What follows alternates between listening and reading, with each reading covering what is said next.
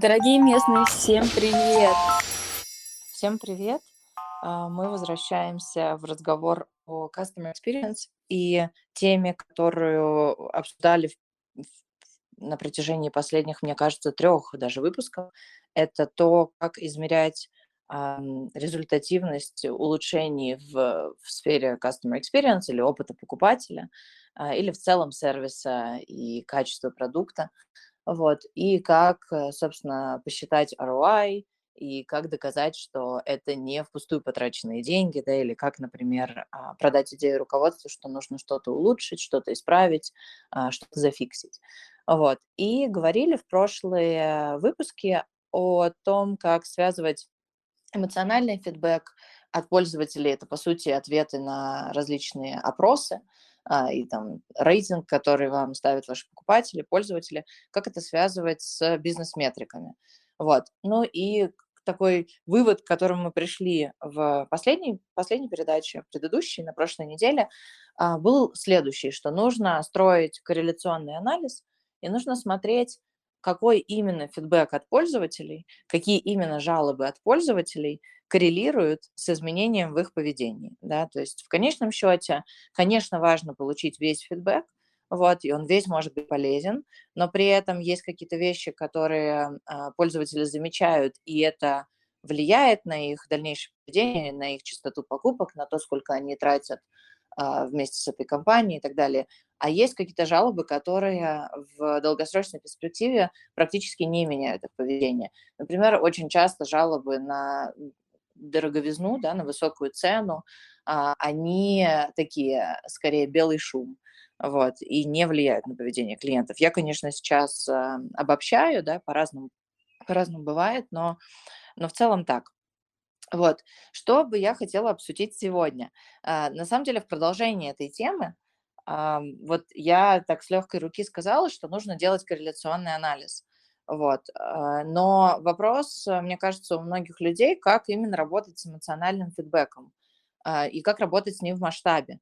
Потому что когда пользователи что-то сообщают компании да, в рамках, например, опроса, не всегда понятно, а, что именно их не устраивает или что именно у них случилось. Вот. То есть для того, чтобы построить эту корреляцию, нужно на самом деле в каждый фидбэк э, практически копнуть, вот, потому что нельзя строить корреляцию просто с набором слов. Нужно понять, э, на что именно человек жалуется, и дальше тогда уже можно понять, как именно этот опыт влияет на поведение клиента. Так вот, э, расскажу, расскажу про это сначала. Это, наверное, будет первая половина эфира сегодняшнего.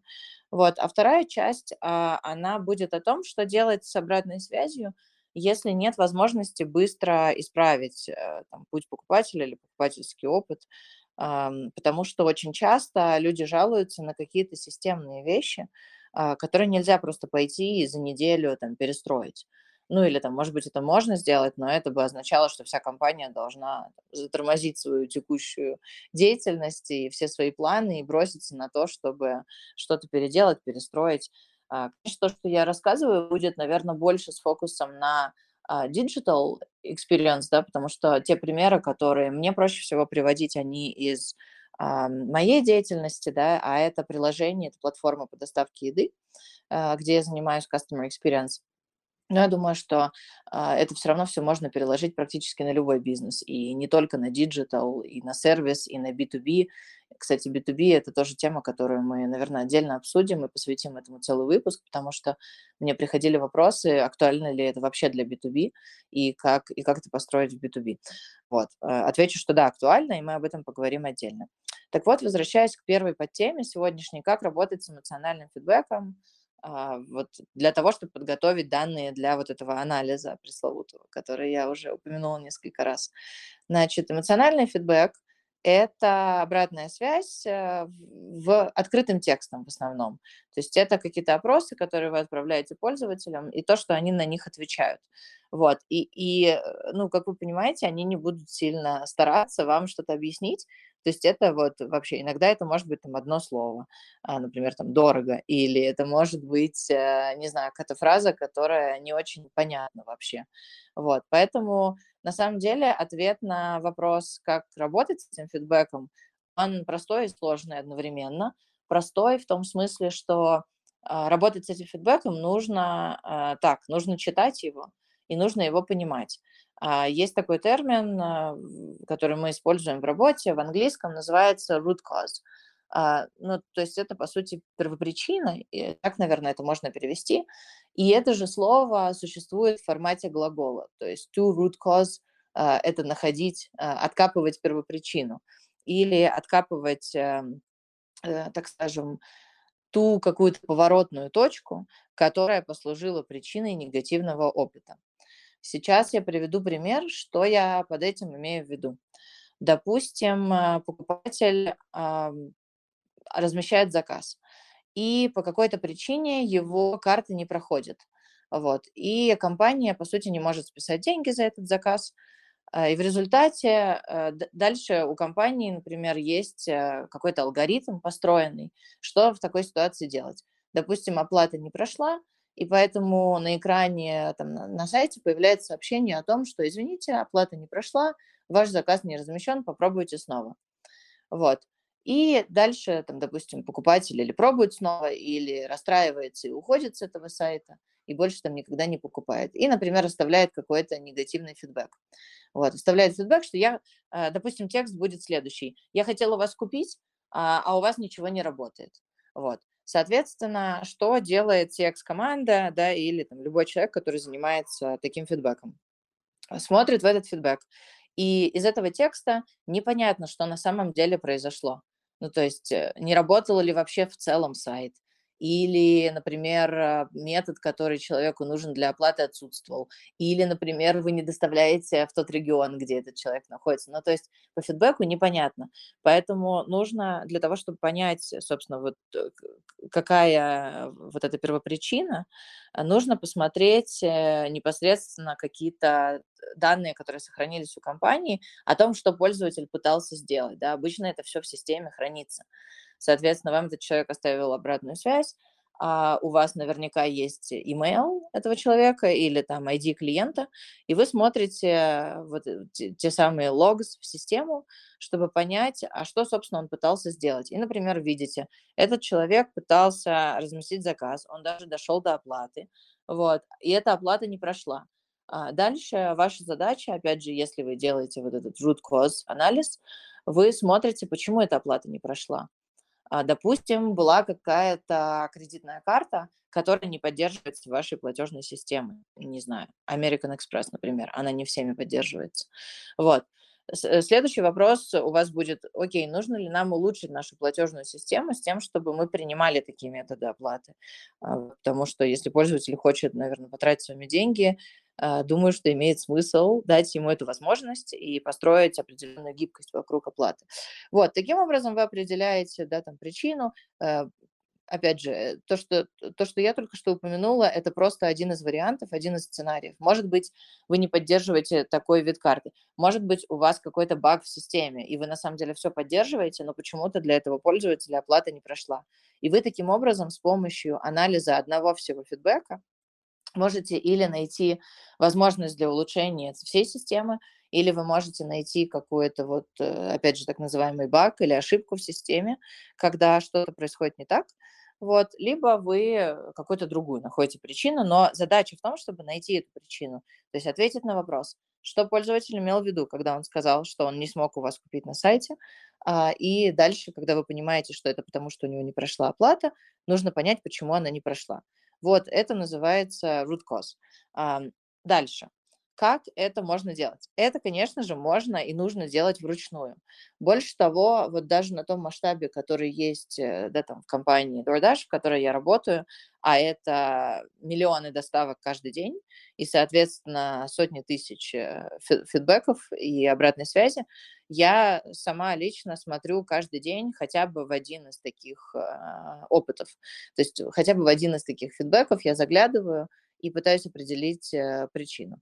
Вот. У, нас также есть команда, которая регулярно делает именно вот это упражнение. Э, это четыре человека, которые постоянно смотрят на фидбэк определенного сегмента пользователей. Мы выбираем сегмент, допустим, там на месяц, и с ним работаем. И смотрим, а, какие есть претензии у этого сегмента пользователей и какие, соответственно, есть причины. Таким образом, а, все вот эти вот причины, которые мы находим, это, это инсайты, и это то, что бизнесу нужно улучшить.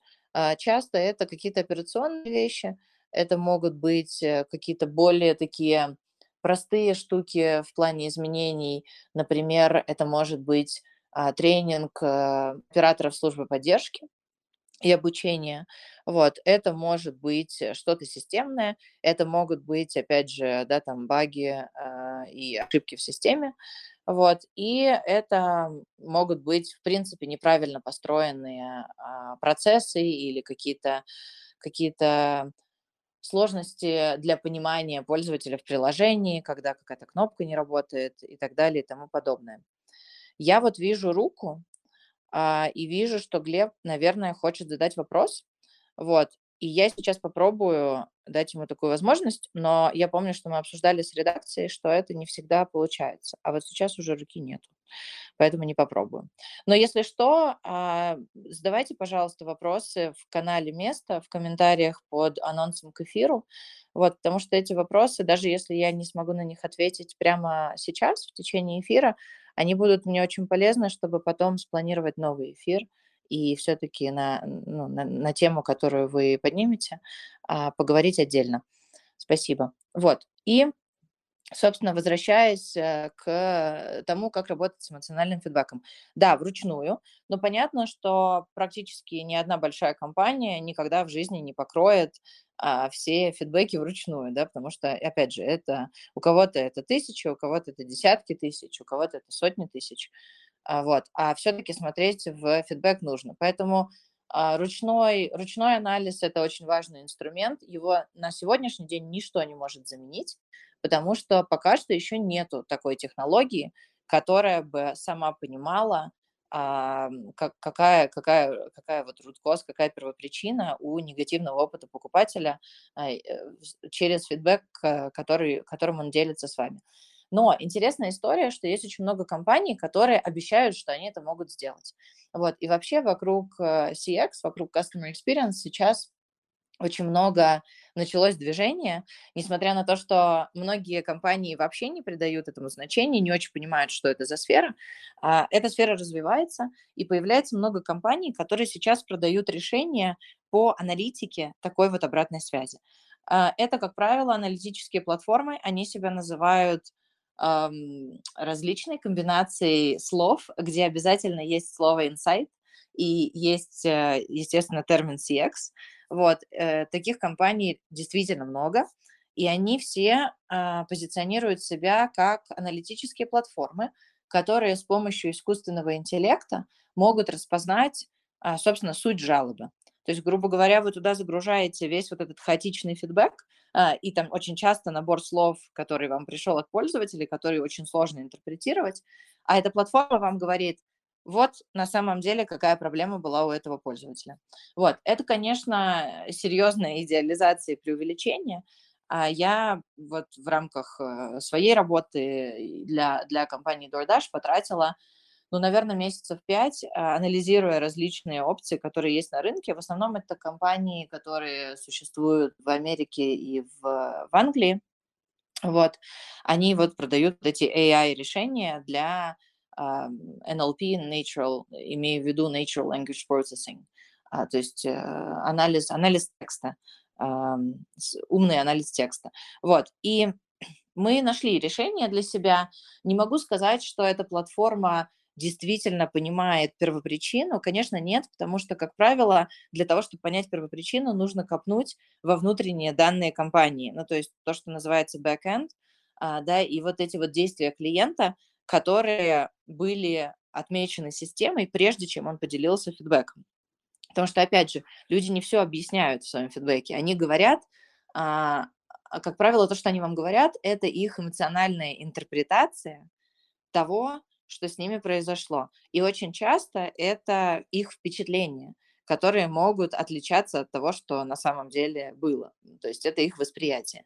Вот. Но, возвращаясь к этой платформе, что, что такие платформы делают? И для всех больших бизнесов, мне кажется, это все равно необходимость.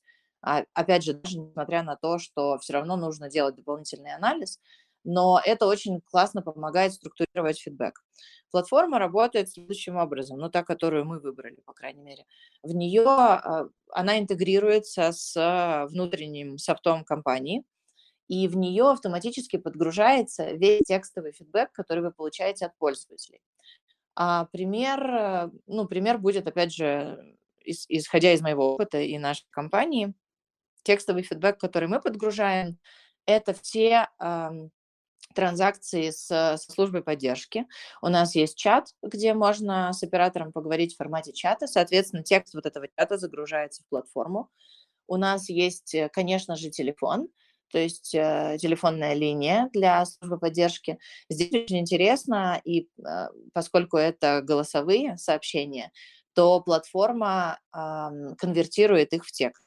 То есть э, платформа берет вот эти голосовые записи, конвертирует в текст, и этот текст подгружается в платформу, потому что тогда все транзакции получаются в текстовом формате, их удобнее сравнивать между собой.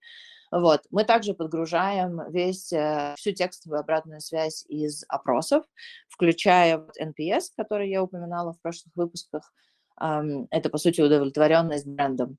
И мы подгружаем э, текстовую обратную связь и запроса, который называется CSAT, это Customer Satisfaction Survey, и это тот опрос, который отправляется после каждой транзакции со службы поддержки. Ну, то есть по сути, решили ли мы вашу проблему, и дайте нам какую-то дополнительную обратную связь, если вы хотите нам что-то сообщить. Как мы можем это сделать лучше в следующий раз.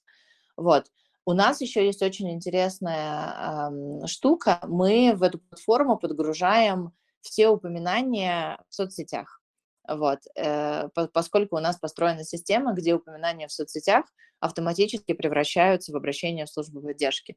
Это очень полезная функция, а, и для многих бизнесов, особенно для B2C, больших бизнесов, это очень важно, потому что когда ваши покупатели расстроены, и они не могут получить э, помощь от службы поддержки, и их проблема не решается, то они идут, э, собственно, в соцсети. И они рассказывают о своем опыте там, и таким образом пытаются привлечь внимание компании, а, ну или просто выплеснуть свои эмоции. Поэтому очень важно собирать обратную связь из соцсетей, и я на самом деле на эту тему сделаю отдельный выпуск. Вот.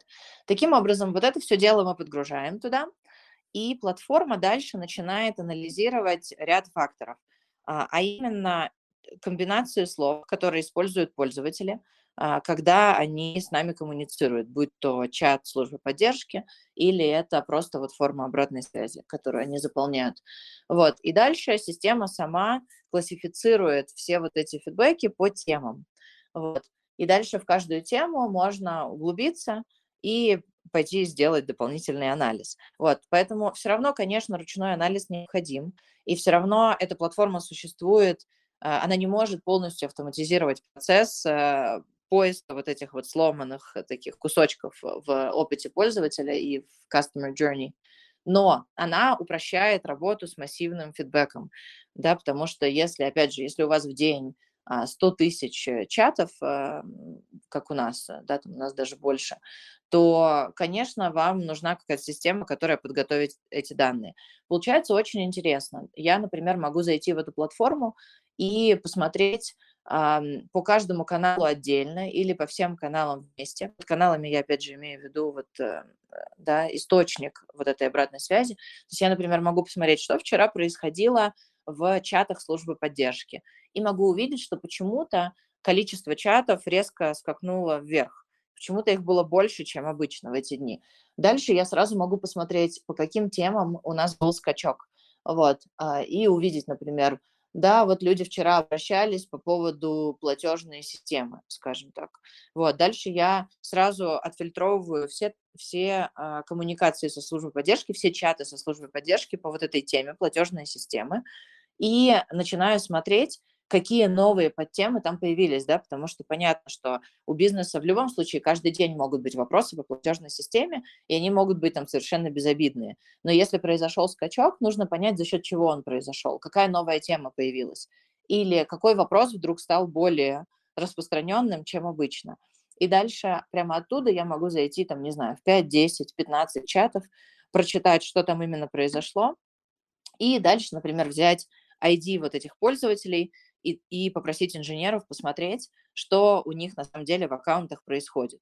То есть что, какая техническая проблема там существует. Вот. И вот эта платформа позволила нам такие э, вещи, такие инсайты находить значительно быстрее. То есть, в принципе, в рамках каждого дня мы можем найти какой-то новый инсайт о том, что меняется в бизнесе, что сломалось, что произошло и так далее. Вот. И здесь мы плавно подходим к а, ответу на вопрос, а зачем вообще это делать? Вот. Ну, на самом деле есть две, а, мне кажется, важные причины, по которым нужно работать с вот этой а, эмоциональной обратной связью. Первое – это системное улучшение. То есть как в, в какой-то момент да, компания запускает определенный продукт или определенный процесс или определенную услугу, и ее тестируют, ее запускают на рынок. И дальше, в зависимости от того, как построена компания, команда, как правило, у быстро растущих компаний, особенно у digital компаний, переходит на запуск нового продукта. И поэтому наблюдение за уже существующим продуктом становится ограниченным. Вот. Работа с эмоциональной обратной связью помогает понять, что еще можно улучшить в уже существующем продукте или процессе. И какие эм, ну и на самом деле тут тоже важный момент. Я сейчас не говорю о том, что многие компании выпускают плохие продукты или продукты с какими-то проблемами и не обращают на это внимания. Нет, просто с течением времени требования у рынка и у пользователя меняются, и у них возникают новые потребности. И это может произойти, потому что, например, конкурент запустил какой-то новый сервис. Или это может произойти, потому что опять же, вышла какая-то новая платежная система, и люди хотят, чтобы она стала доступна у компаний, которыми они пользуются и так далее. А, поэтому нужен постоянный, да, то, что называется фидбэк-луп, а, наверное, правильно перевести как петля обратной связи по существующим продуктам, даже по успешным, чтобы понимать, что еще можно сделать лучше. Вот. И вторая причина – это для того, чтобы найти, что сломалось. Вот. Это очень актуально для digital -компаний, да, там, если э, кто-то, кто, кто слушает выпуск, работает с приложениями э, или с какими-то вот такого рода сервисами, вы знаете, что система ломается. Вот.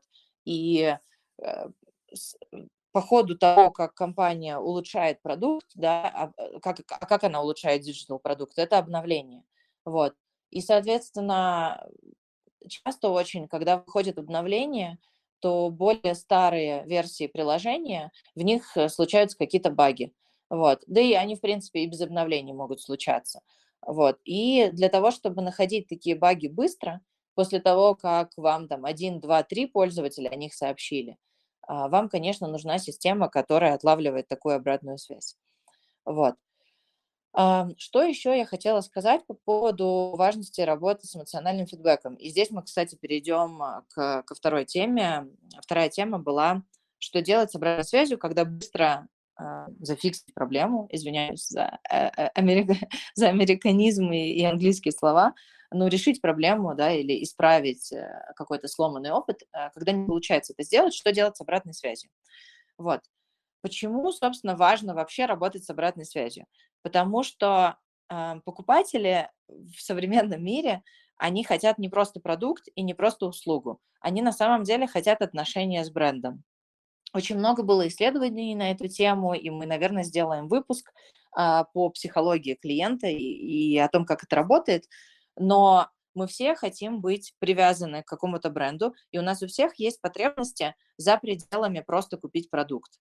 Вот. Это потребность, и, наверняка вы все об этом знаете, это потребность в признании, это потребность в социальном статусе, это потребность э, в причастности к чему-то важному, значимому. Так, например, очень многие люди выбирают сейчас э, продукты, которые, ну, так называемые eco-friendly продукты, которые заботятся о природе, потому что им нравится думать, что они тоже заботятся о природе. Пусть они сами не ходят и не собирают там а, пластик на пляже, но они покупают продукт с экологической упаковкой, и таким образом они чувствуют себя хорошо, а, им приятно, они себе нравятся и так далее. Вот, это все очень часто вещи неосознаваемые, да, то есть не то, что мы э, стоим и думаем, э, все-таки я себя сегодня плохо чувствую, надо бы мне купить э, упаковку экологически экологически дружелюбную для планеты. Нет, но на, подсо- на уровне подсознания это все определяет наше решение.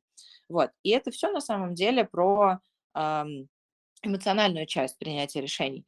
И вот еще раз повторюсь, что мы выбираем бренды, а, и мы становимся лояльными а, к брендам, когда у нас есть а, какая-то связь с этим брендом, когда этот бренд нам нравится. И это не только про продукт. Вот. И поэтому э, обратная связь очень важна, потому что когда вы реагируете на обратную связь, происходят две вещи. Вы не только, ну, вы улучшаете продукт, но не только это. Вы еще и коммуницируете с вашими покупателями и даете им понять, что они для вас важны. Вы даете им ощущение значимости.